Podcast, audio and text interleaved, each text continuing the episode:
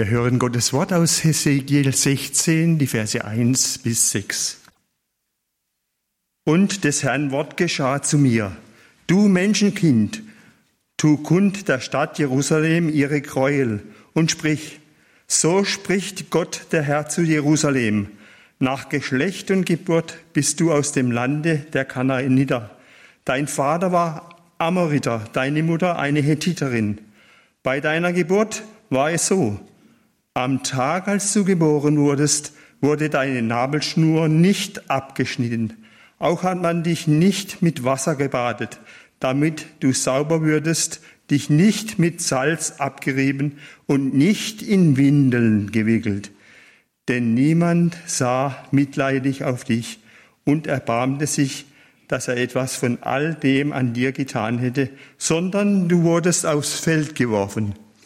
So verachtet war dein Leben, als du geboren wurdest. Ich aber ging an dir vorüber und sah dich in deinem Blut liegen und sprach zu dir, als du so in deinem Blut dalagst, du sollst leben. Ja, zu dir sprach ich, als du so in deinem Blut dalagst, du sollst leben und heranwachsen, wie ein Gewächs auf dem Felde machte ich dich. Unser Herz freut sich des Herrn und wir trauen auf deinen heiligen Namen. Danke, lieber Vater, für dieses Losungswort am heutigen Tage. In dir dürfen wir uns freuen und auf deinen heiligen Namen trauen. Und du lässt uns durch Paulus sagen, seid alle Zeit fröhlich, betet ohne Unterlass. Der Grund aller Freude bist du und dein Sohn Jesus Christus dem gegenüber steht die gebrochene Treue. Da können wir nur eines tun, zu Jesus fliehen, uns ans Kreuz zu klammern und den Zuspruch der Vergebung annehmen. Sprich du jetzt zu uns und gebrauche Andreas Schäfer als deinen Boden dazu. Amen. Und was ist mit den Versen 7 bis 63? Voller Barmen habe ich ihm nur die ersten sechs gegeben. Lese ich jetzt den Rest? Nein. Ich lese aus zwei Gründen nicht den Rest. Der eine Grund ja tatsächlich ist diese überbordende Länge dieses Kapitels. Es ist ein ganz unglaublich großes, langes Kapitel. Das eine. Aber die Länge an sich ist äh, nicht der entscheidende Grund. Man könnte ja dann wieder Ausschnitte, Abschnitte wählen, sondern ich lese es Ihnen nicht, weil es inhaltlich so abstoßend ist, was jetzt da teilweise kommt. Nicht alles, nicht alles, aber es ist so unglaublich abstoßend. Das, was hier beschrieben wird über diesen Treuebruch Israels, wird in einer Deutlichkeit, Derbheit, dargestellt in diesem Bild der Prostituierten mit allem, was dazugehört, dass ich schon eine gewisse Nähe verspüre zur rabbinischen Auslegung, die sagt, man sollte diesen Text eigentlich nicht lesen. Nein, nein, Sie sollen ihn lesen. Lesen Sie ihn nachher in aller Ruhe für sich. In aller Ruhe alle 63 Verse. Und dann merken Sie mit mir, was in diesem Text eigentlich abgeht und wie er auf uns wirkt. Und er ist, das ist unser erster Punkt heute Abend, er ist eine erschütternde Rede. Ezekiel 16 ist eine erschütternde Rede. 63 Verse lang.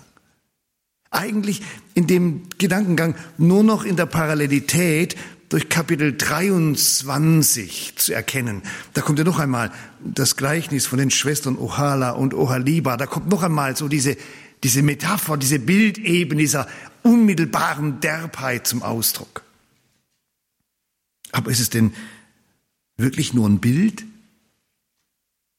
Wenn hier der lebendige Gott als Ehemann auftritt und die Ehefrau sein auserwähltes Volk Israel. Es ist nur eine schöne Bildrede, eine intensive Metapher. Wir wissen doch aus dem ganzen Denken der Bibel, im Alten und im Neuen Bund, dass das Bild von der Ehe ein sehr intensives Bild der Beziehung darstellt zwischen Gott und seinem Volk, alttestamentlich. Neutestamentlich denkt an Epheserbrief Kapitel 5 zwischen Jesus und seiner Gemeinde. Intensiv. Hier wird Beziehung gezeigt, die weit über die Bildebene hinausgeht. Das Zusammensein überragt die Bildebene. Und jetzt beschreibt hier 63 Verse lang der Ehemann Gott, der Vater, eine erschütternde Liebesgeschichte. Ja, es ist eine Liebesgeschichte. Und er ist ja jetzt in dieser Liebesgeschichte, und wir kommen gleich da drauf, mittendrin, mittendrin in der größten Krise, in einer unglaublichen Perversion, die in dieser Beziehung passiert ist. Der Zeitpunkt? Der Zeitpunkt, wir sind bei Ezekiel. Und wir sind bei Ezekiel, wir haben es uns manchmal schon vergegenwärtigt, in der Zeit, in der schon ein Teil von Juda inzwischen in der Diaspora gelandet ist. Die sind schon weggeführt worden. Aber ein Rest lebt noch von Babylons Gnaden. Es gibt noch Juda, es gibt noch Jerusalem und es gibt noch diese kleine staatliche Restgruppe. Und jetzt kommt Ezekiel, der ja im Exil ist, bekommt diesen Auftrag, dass er in 63 Versen bitteschön Jerusalem mitteilen sollte, wie der lebendige Gott die Lage beurteilt. Der ist ja rund 1000 Kilometer entfernt. Das heißt, höchstwahrscheinlich schriftlich wurde diese Rede von Exil nach Jerusalem transportiert. Tu der Stadt Jerusalem ihre Gräuel kund. So steht es in der Einleitung. Und sprich, so spricht Gott der Herr zu Jerusalem. Die sind die unmittelbaren im Kern angesprochen. Dieser Rest, der da sich noch findet. Ausführlichkeit von Ezekiel 16 ist allein natürlich schon wuchtig. Man kommt ja gar nicht so schnell raus. Man taucht da richtig ein in diese Intensität und es behält einen, einen bleibenden Eindruck, wenn man in aller Dichte, in aller Ruhe 63 Bibelverse aus Ezekiel 16 gelesen hat. Das bleibt nicht ohne Wirkung. Und das Ganze, das Ganze, wenn Sie es lesen, und ich hoffe, dass der Abend dazu hilft, zeigt, seine göttliche Liebe. All das, was in den 63 Versen uns vermittelt wird, zeigt seine Liebe. Es zeigt natürlich seine Liebe, dass er überhaupt redet. Dass er überhaupt redet. Wir können jetzt das ganze Thema der Eheseelsorge und Eheberatung und Ehebegleitung vor uns aufstehen lassen und, und wir wissen, wenn, wenn nicht mehr geredet wird, dann ist sowieso, oh, dann ist ganz, ganz, ganz, ganz, ganz schwierig. Wenn die beiden miteinander reden, dann hat man wenigstens noch eine Möglichkeit. Aber wenn die Kommunikation quasi komplett gegen die Wand gefahren ist, und der spricht hier 63 Verse lang, man kann ihm zumindest nicht den Vorwurf machen, dass er nicht kommunikativ wäre. Dass das er redet. Dann, wann er redet. Er redet ja nicht, äh, als alles ganz locker und cool, aber eine gute Erfahrung zwischen Israel und ihm gerade da war, sondern er redet mittendrin, mittendrin, wo eigentlich jedes Wort erstirbt aufgrund dessen, was passiert ist. Also das das, das Wann ist schon mal fantastisch. Und das dritte ist, was er dann noch sagt. Man könnte ja jetzt denken, dass er auftritt und jetzt 63 Verse lang äh, rausknallt alles, was er so unmöglich, berechtigt, unmöglich findet an dem Gegenüber. Mit allem, was dazugehört. Da hat man den ganzen, den ganzen Müll, den ganzen Siff, hat man eben dann quasi 63 Vers. Ist ja gar nicht der Fall. Wir sind ja nachher erstaunt, wenn wir es ein bisschen skizzieren, das tun wir gleich, was er da sagt. Und natürlich ist auch die Art, wie er da redet, für uns wichtig. Wie in dieser Zuwendung, dieser Intensität, dieser unmittelbaren Bezogenheit auf das Gegenüber.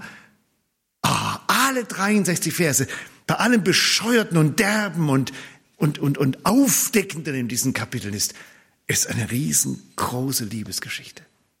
Komm, wir schauen rein. Also die ersten schönen ersten sechs Verse durfte Paul schon lesen. Und die ersten sechs Verse sind bestimmt äh, Vergangenheit, Rückblick, Israel als das Kind, als das neugeborene Kind, als das Kind, das auf die Welt kommt. Und natürlich, wie wir das so kennen, wird so ein Kind von ganzem Herzen entgegengenommen, freut, es endlich da ist und dann passiert das gesamte System der Geburtshilfe läuft ab und nein, eben nicht. Es wird beschrieben als du da auf die Welt kamst und dahinter wird die Jebusiterstadt Jerusalem gesehen. Da warst du ausgestoßen, man wollte dich gar nicht haben. Kanadischer Hintergrund, Amoriter, Jebusiter, Hethiter. Wer will schon was mit dir zu tun haben? Mit diesem Kind Jerusalem. Kein Interesse. Und dann kommt aber dieser Satz. Du sollst leben. Beschließt wer? Beschließt Gott. Gott sagt, du sollst leben. Und wenn sich niemand dich kümmert, du da auf dem Feld rumliegst in dem Blut deiner Geburt, dann, dann mache ich das. Ich mache das. Gott nimmt das, ist ein Säugling, peppelt ihn auf, macht alles, was dazu nötig ist. Und das wird so deutlich in dieser Vokabel, die wir nicht nur hier in Hesekiel 16 und nicht nur in weiteren Stellen im Alten Testament, sondern auch im Neuen Testament haben, in dem er vorübergeht. Ich ging vorüber. Aber wenn Gott vorübergeht, ist das ganz anders, als wenn Sie vorübergehen. Ich habe meine ganze Bibelwoche dazu gemacht, zum Vorübergehen Gottes. Wenn Sie vorübergehen, passiert überhaupt nichts. Wenn Gott vorübergeht, dann, dann ist das immer, dann ist das immer unmittelbares Heilshandeln Gottes. Gott kann gar nicht vorübergehen, ohne dass das nicht eine Auswirkung auf ihre Existenz hat. Also das Vorübergehen Gottes zeigt seine Nähe. Seine Umlaufbahn nähert sich ihn so stark an, dass er vorübergeht. Du sollst leben. Du sollst leben. Wunderbar, die ersten sechs Verse. Liebesgeschichte Teil 1. Liebesgeschichte Teil 2. Das Kind wird älter, es wird zur jungen Frau.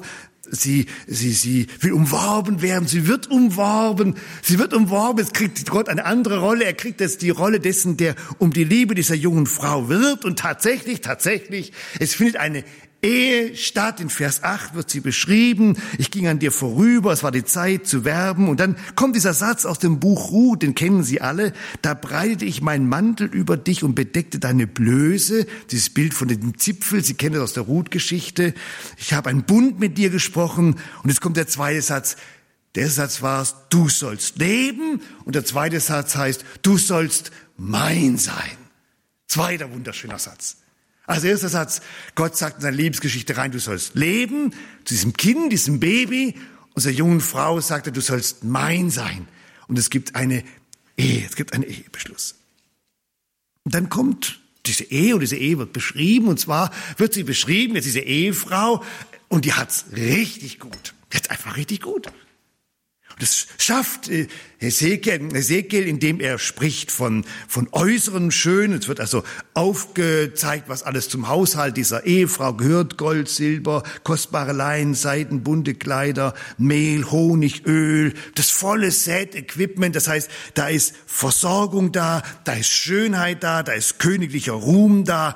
Fantastisch, alles gut. Bis zu Vers 14 sind wir in einer wunderschönen Liebesgeschichte. Alles gut. Und Vers 15, aber. Aber. Und dieses Aber, was jetzt anbricht, holt uns aus der Vergangenheit in die Aktualität. Und jetzt kommen von Vers 15 bis Vers 34 wird, eine, wird die Katastrophe beschrieben. Die absolute Katastrophe. Man, man, man begreift es nicht, man steht fassungslos daneben. Man, man, man kann es nicht nachvollziehen, was jetzt abgeht. Diese, diese Frau, diese Ehefrau Israel steigt aus dieser Ehe, aus dieser Beziehung, dieser Gemeinschaft mit ihrem Gott, mit ihrem Ehemann komplett aus. Komplett aus. Die fängt an, sich zu prostituieren und es wird nun beschrieben mit allem, was dazugehört. Jeder, der irgendwie rumläuft, kann sie haben, geht mit ihr deine sexuelle Beziehung ein, äh, lesen Sie in Ruhe nach, sie, sie können ein Vers nach dem anderen denken, Sie, sind wir durch, sind wir durch, nein, wir sind immer noch nicht durch. Erst kommen die Ägypter, dann kommen die Assyrer, dann kommen die Babylonier. Es wird breit beschrieben, dieses Bild von dieser Prostitution. Und Prostitution, Ehebruch, Untreue wird dokumentiert, indem sie eben sich ein eingelassen hat auf diese Nationen und mit diesen Nationen nicht nur auf ihre Macht eingelassen hat, auf ihre Autorität, das auch, sondern mit den Nationen Ägypter, Assyrer, Babyloner, ja auch auf das ganze Götzengemisch, was damit transportiert wird, auf das ganze gesellschaftspolitische Ambiente, was eben mitgeliefert wurde. Sie ist also einen Deal eingegangen. Sie hat sich nicht abgesondert, sondern sie ist mit reingerutscht, volle Kanne mit in den Siff. Wir könnten das mit Paulus im Römer 12 sagen. Sie hat sich gleich gemacht, sie hat sympathisiert mit dem Schema dieses Zeitgeistes, voll rein in die Soße. Alles, was die anderen machen, machen wir auch. Und jetzt machen sie mit bei den Ägyptern, sie machen mit bei den Assyrern, sie machen mit bei den Babyloniern. Ekelhaft Vertrauensbruch Gott gegenüber in allen Dimensionen. dazu kommt dann noch diese Kulthöhen, da können die Kinderopfer aufgezählt. Gott sagt, du hast nicht mal zurückgeguckt, dass ich gar nicht mehr erinnert, was eigentlich in den ersten 14 Versen los war. Ich habe versucht, pädagogische Maßnahmen, Vers 27 einzuleiten.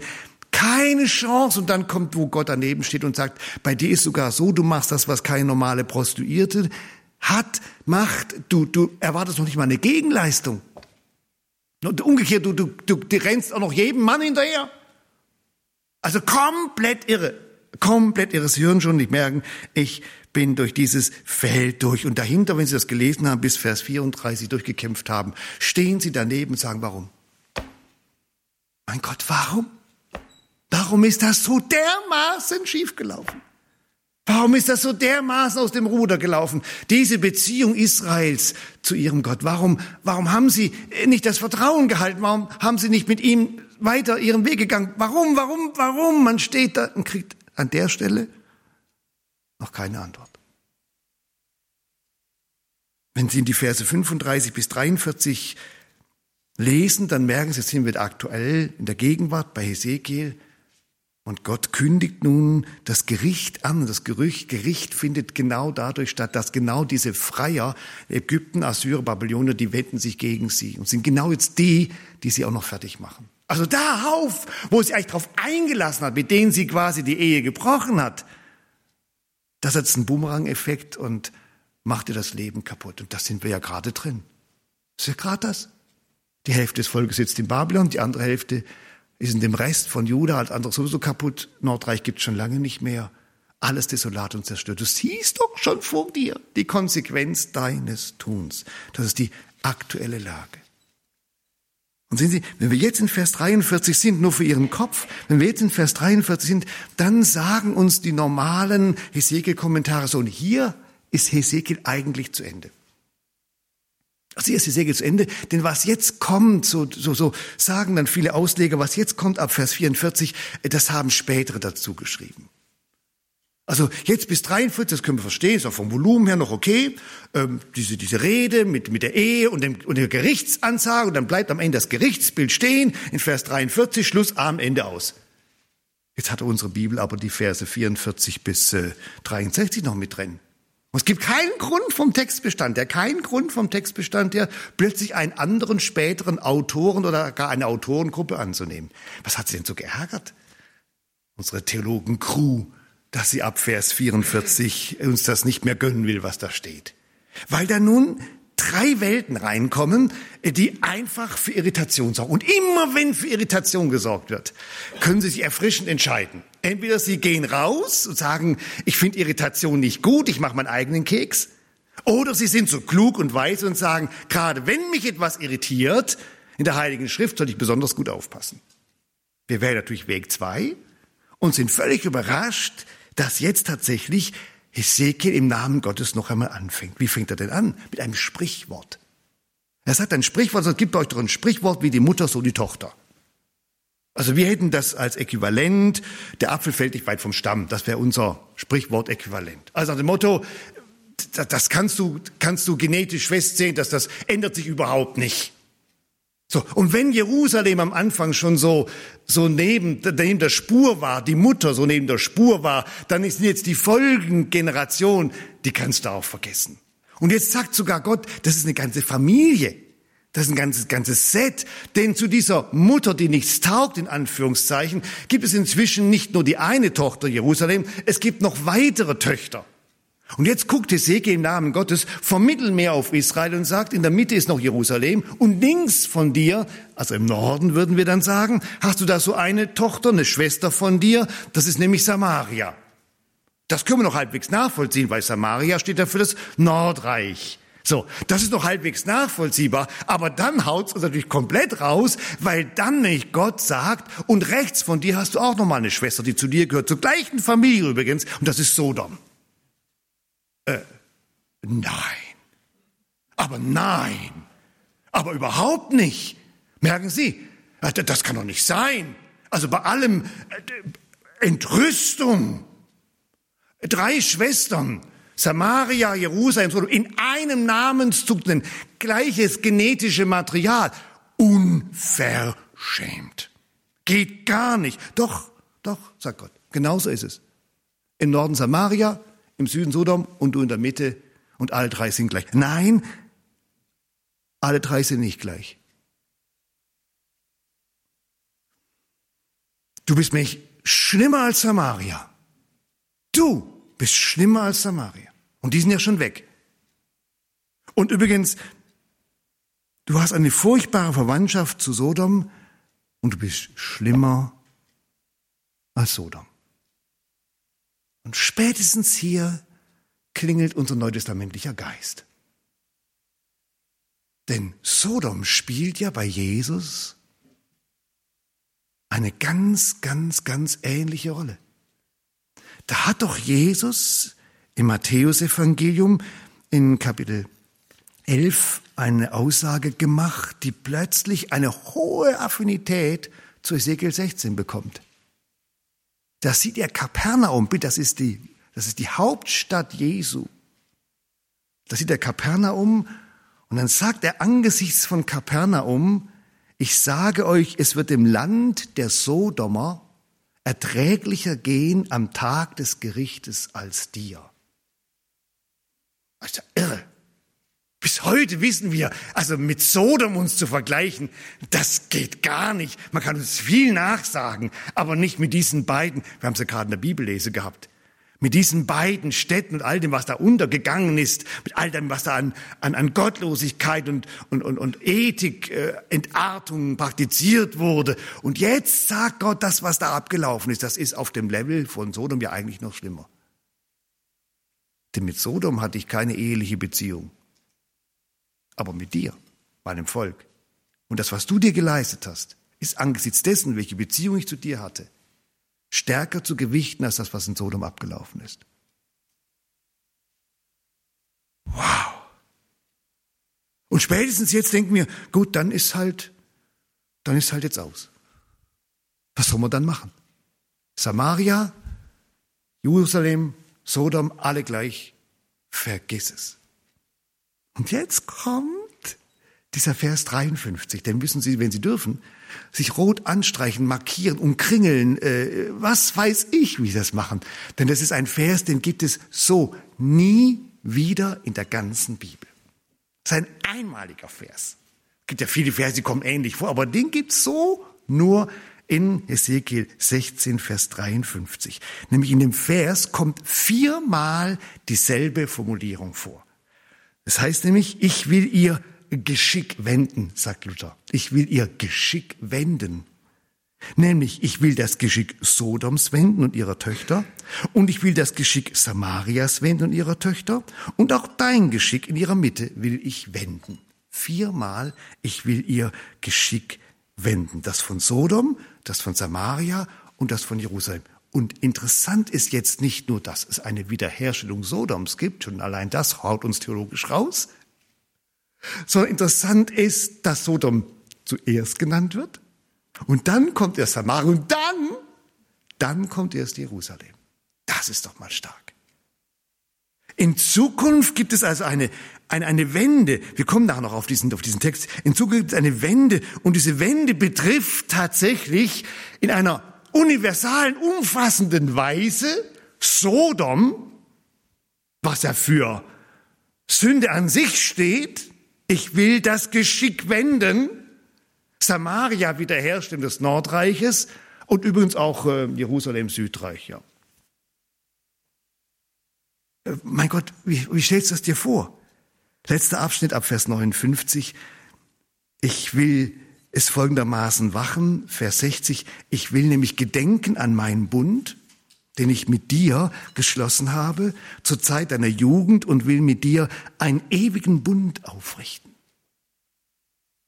Und ich, du wirst an deine Wege denken, du wirst dich schämen, wenn ich deine großen und kleinen Schwestern nehme und sie dir zu Töchtern geben werde. Ich will meinen Bund mit dir aufrichten. Du sollst erfahren, dass ich der Herr bin. Wenn ich dir alles vergeben werde, was du getan hast, spricht Gott der Herr. Vers 63. Jetzt sind sie durch. Haben Sie, haben Sie die Mischung? Haben Sie die Mischung Was ist das für eine komplett irre Liebesgeschichte? Was ist das für eine komplett irre Liebesgeschichte? Was ist das für ein Gott, der sagt, du sollst leben, du sollst mein sein, ich habe jetzt meine Ehefrau, ich behaupte, du hast dich der brutalsten, krassesten Treulosigkeit schuldig gemacht. Das geht in die Gerichte hinein und das Ganze wird zur Folge haben, dass ich dich umfassend und erweitert lieb haben werde. Äh, fragen Sie irgendeinen Ehetherapeuten, da ist irgendwas schiefgelaufen. Aufgrund eines krassesten Handelns werde ich so agieren, dass ich an den Bund mich erinnern werde und ich werde den Bund als ewigen Bund aufsetzen und ich werde in diesen ewigen Bund auch noch gleich Sodom und Samaria mit reinnehmen. Und sie dachten, vielleicht irgendwann, er könnte sie nicht andauernd lieben. Und sie dachten, dass aufgrund dessen, wie sie gelebt haben, er sie vielleicht doch irgendwann rauskickt.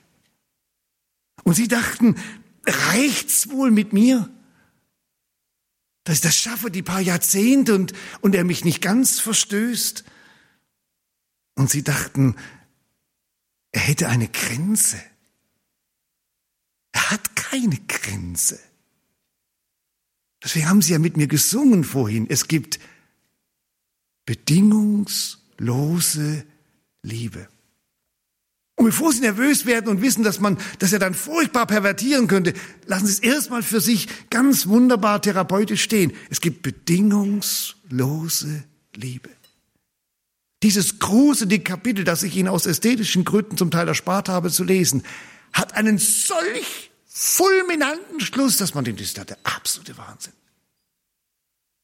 Mein Gott, mit meinem kleinen Leben, mit meinem kleinen Leben, mit meiner angeschlagenen und angefochtenen Seele, darf ich mich angesichts von Hesekiel 16 mit 63 Versen bei dir anlehnen und sagen, wie wunderschön, wie unglaublich wunderschön ist deine bedingungslose, grenzenlose Liebe. Ich danke dir, mein Gott.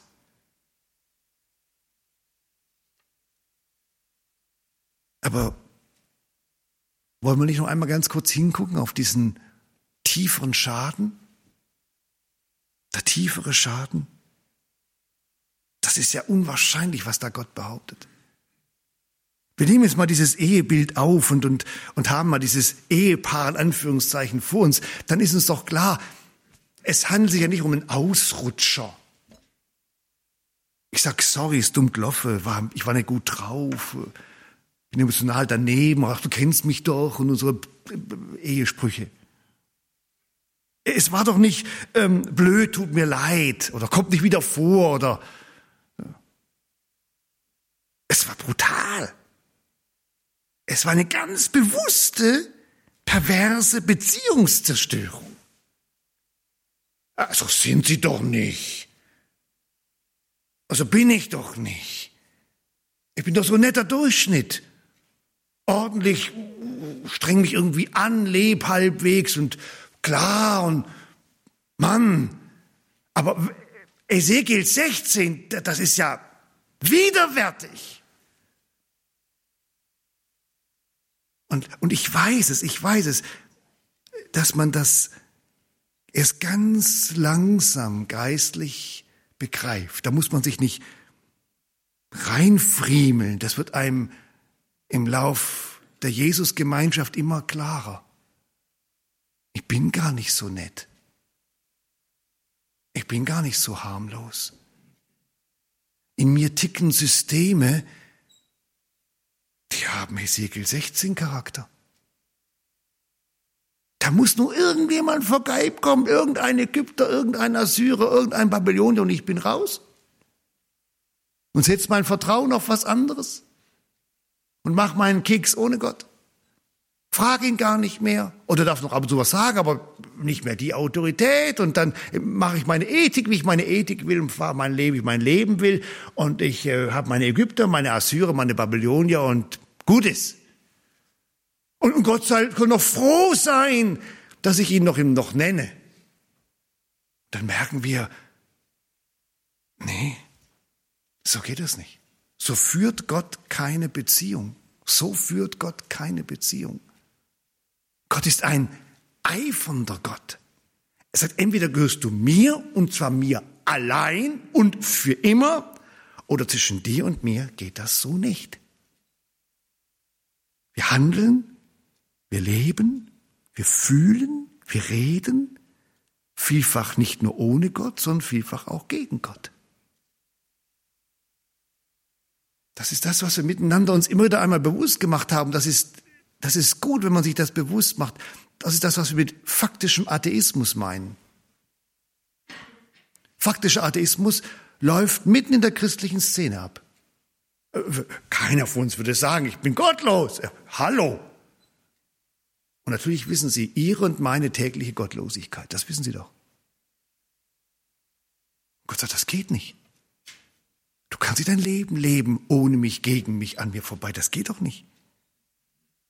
Spätestens da ist Ezekiel 16 ein, ein, ein gutes, ein, ein, ein gutes Erkenntnismodell, dass ich, dass ich mir die Augen aufmache und da muss ich gar niemand irgendwelche Sünden einreden, ob ich jetzt 13 Mal oder 14 Mal gelogen habe oder da merkt man plötzlich, das ist so dermaßen äh, äh, sekundäre Fragestellung, dass ich merke, in mir, in meiner Personenmitte bin ich nicht treu. Ich bin nicht treu. Ich stehe nicht zu ihm. Ich habe alle möglichen Ägypter, Assyrer, Babylonier mit an Bord gezogen, mit denen ich da so mein Leben lebe. Bin zwar ein bisschen sauer, weil das manchmal als Bumerang wieder zurückfällt auf mich, aber das ist meine Welt und noch so ein bisschen der Gott Jahwe ist noch mit so dabei. Und deswegen entdecken wir das eigentliche Problem, der Störung zwischen mir und meinem Gott. Ich, ich sage das immer stärker und immer klarer, solange wir uns noch dauernd um unsere Sünden herumdrehen, haben wir das eigentliche Problem noch nicht erfasst. Dieses Sündengedrehe ist, ist, ist, ist vordergründig, ist eigentlich, haben wir das eigentliche Problem noch nicht erfasst. Dieses Sündengedrehe ist, ist, ist, ist vordergründig, ist eigentlich ist die Sünde an sich. Und die Sünde an sich ist mein tief misstrauisches und gestörtes Herz gegenüber dem lebendigen Gott. Immer und immer und immer wieder neu. Und die Sünden kommen dann da draus. Deswegen wissen wir, wir, wir kommen da nicht raus. Davor denkt man immer, man kommt noch raus. Religiös können sie so lange sein, solange sie denken, sie kommen noch raus. Die Religion ist endgültig gegen Betonmauer gefahren, wenn sie endlich begriffen habe, ich komme da nicht raus. Ich krieg mich nicht anders. In meiner Personenmitte ist ein tiefes, misstrauisches, gestörtes System gegenüber diesem einen allein vertrauenswürdigen, liebevollen Gott. Es ist so. Es hilft nichts, der alte Schäfer muss weg. Der ist nicht mehr reparierbar. Und jetzt begreifen wir Römer 6. Euer Leben ist gestorben mit Christus in Gott. Das muss weg. Es muss weg. Es braucht ein, ein, eine Neuheit des Lebens, 2. Korinther 5. Es braucht, eine, es braucht eine neue Ausgabe von Ihnen und von mir. Es braucht, es braucht eine Verwandlung meines Innersten, meines Herzens. Es braucht, es braucht die Neuheit. Es braucht, es, es braucht eine Totenauferstehung. Was ganz anderes. Es braucht eine, eine neue Geburt, eine Wiedergeburt. Und jetzt wird die ganze Sprache wird klar. Jesus-Leute sind nicht nur ein bisschen besser trainiert.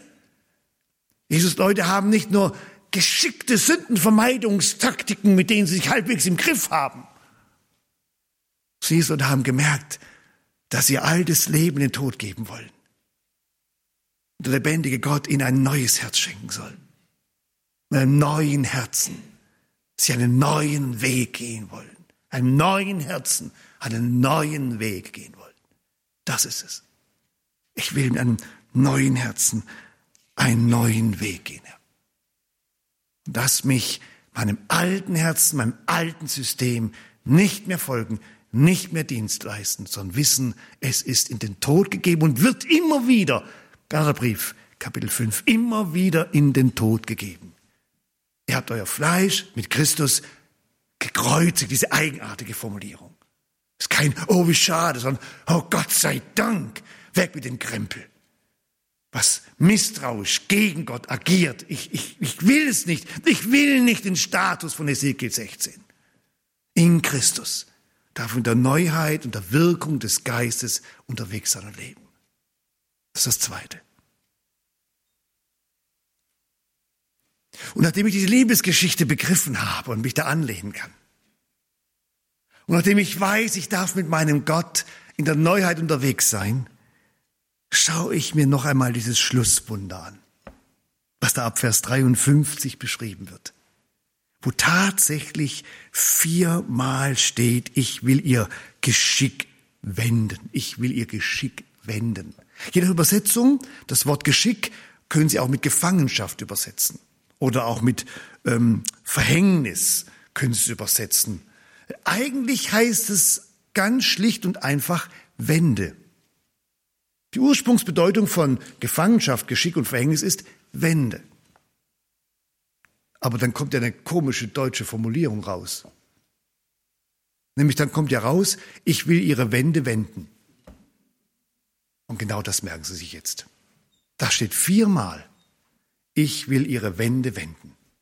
Ich will ihre Wände wenden. Ich will ihre Wände wenden. Ich will ihre Wände wenden.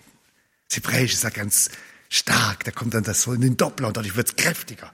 Ich will wirklich eine Wende hinkriegen. Ich wende eine Wende. Ich wende die Gefangenschaft, das Verhängnis. Können Sie alles auch, Sinn ist ja klar. Ich wende eine Wende. Wer macht denn das Wenden einer Wende? Und jetzt haben sie genau das Geheimnis des Evangeliums.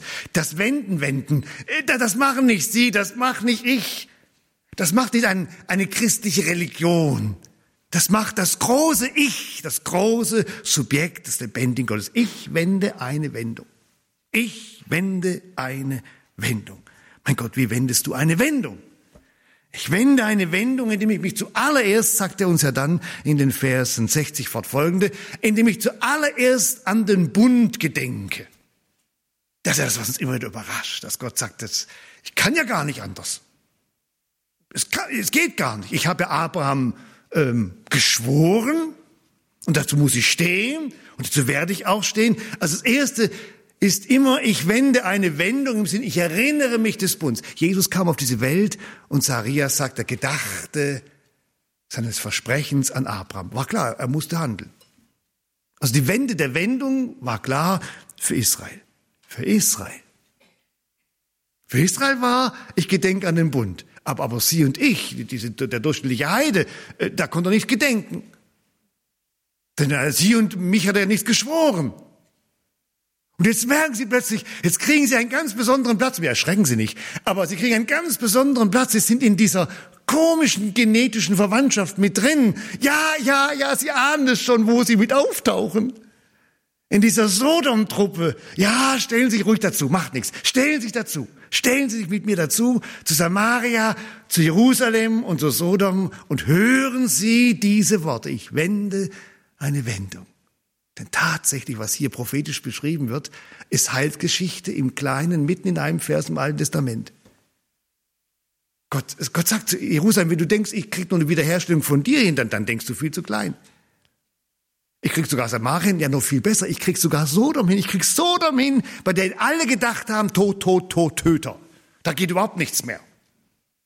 Ich krieg die wieder hin. Ich schaffe eine Wende der Wendung für Sodom.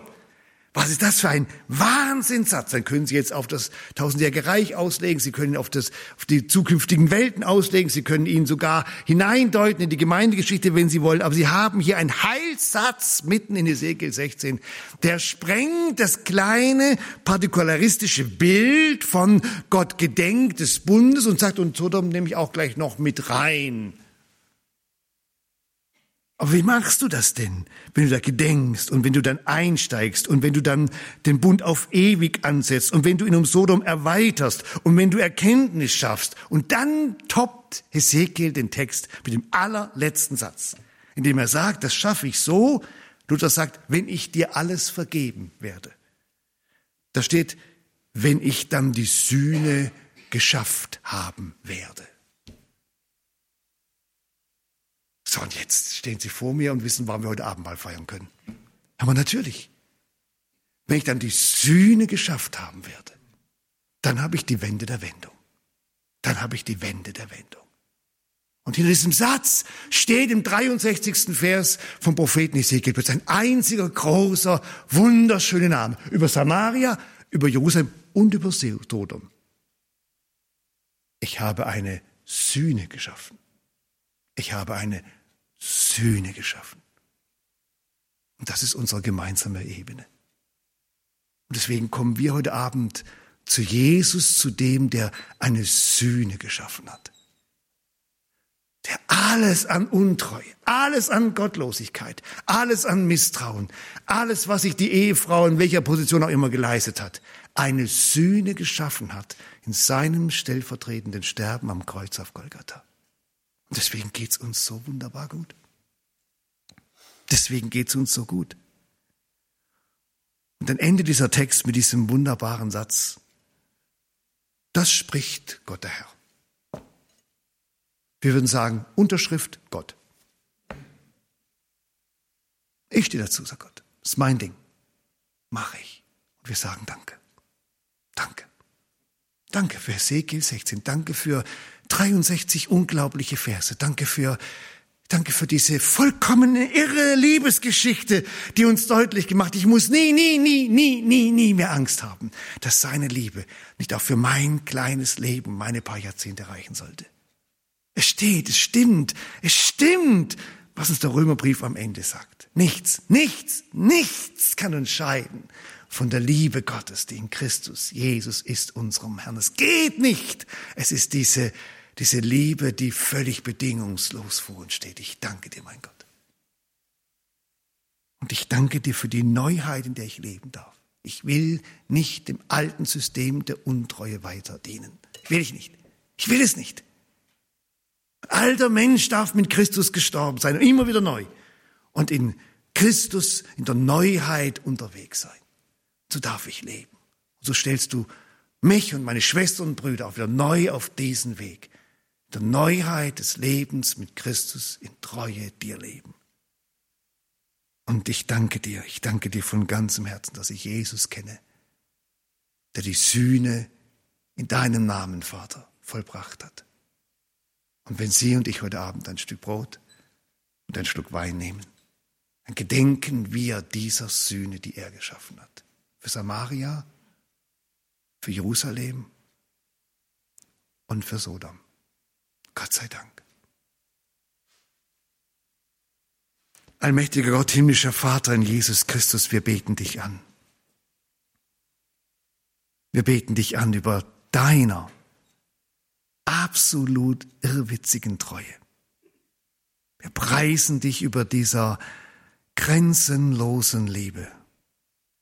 Wir danken dir für dieses Heilsszenario, das sogar über dein geliebtes Volk Israel bei weitem hinausgeht und bis in unsere kleine Biografie und Persönlichkeit hineinreichen darf.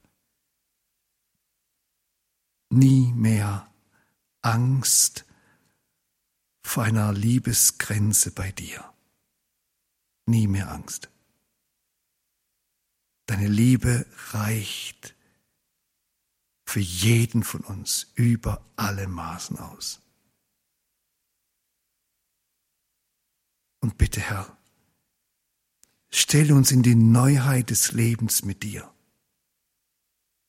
dass wir nicht dem alten System der Treulosigkeit Raum geben und sieh unseren Lobpreis auch an diesem Abend, an diesem Ort. Und überall, wo wir mit Schwestern und Brüdern in diesem Augenblick verbunden sind.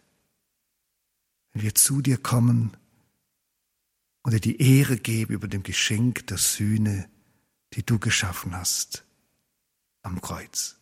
Wir beten dich an. Amen. Wir singen ein Lied von der Treue Gottes. Bleibend ist deine Treue.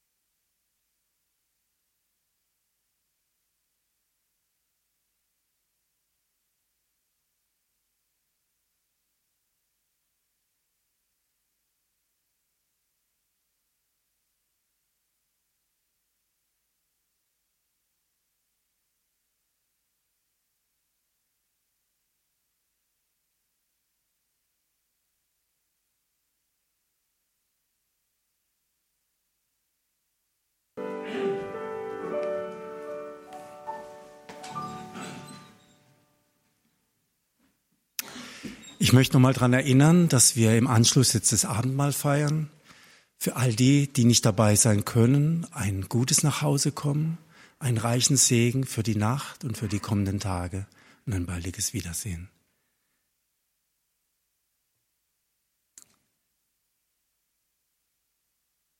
Darin ist erschienen die Liebe Gottes unter uns, dass Gott seinen Sohn gesandt hat in die Welt, damit wir durch ihn leben sollen.